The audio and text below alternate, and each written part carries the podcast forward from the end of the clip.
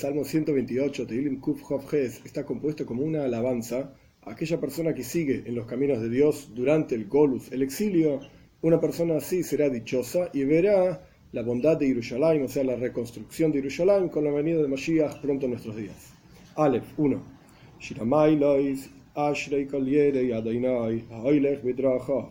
Una canción para las ascensiones, como explicamos varias veces, había 15 escalones entre Esdras Noshim, una parte del templo, que se llamaba el patio de las mujeres, y Esdras Israel, el patio de Israel.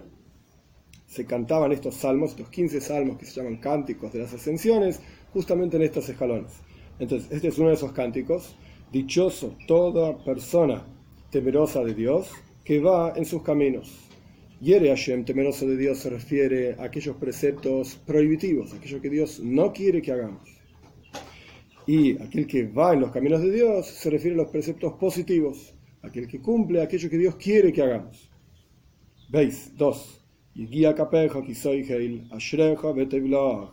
Esforzarás las palmas de tus manos, porque comerás, dichoso y serás bueno, será bueno para ti. Gimel 3.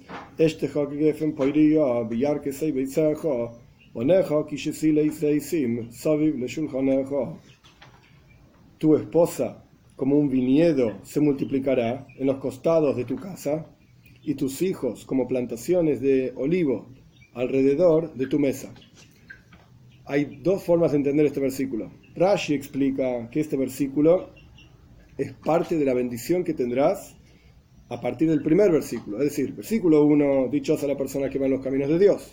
Versículo número 2, ¿cuál será la bendición de ir en los caminos de Dios? Pues vas a comer, vas a tener parnasa, sustento.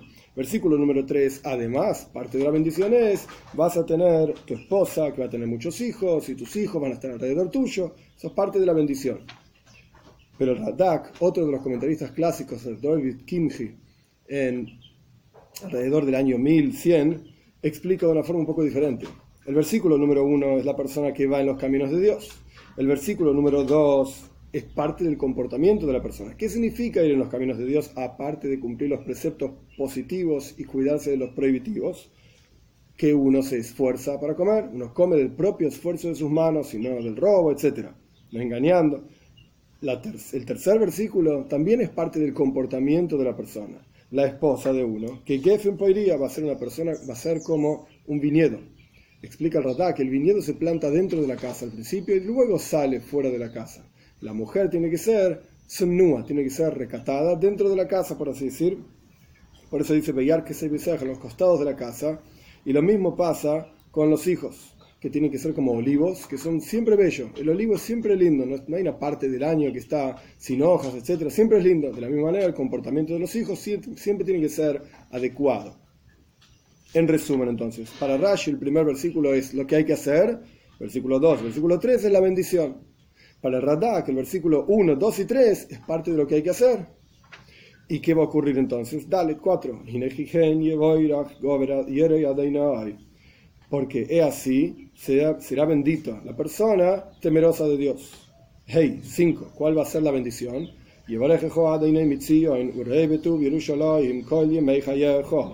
Te bendecirá Dios desde Zion. Zion significa Yerushalayim, el lugar de Beis el templo. El portal del cielo literalmente será bendito por Dios. Y verá lo bueno de Yerushalayim todos los días de su vida. Vov 6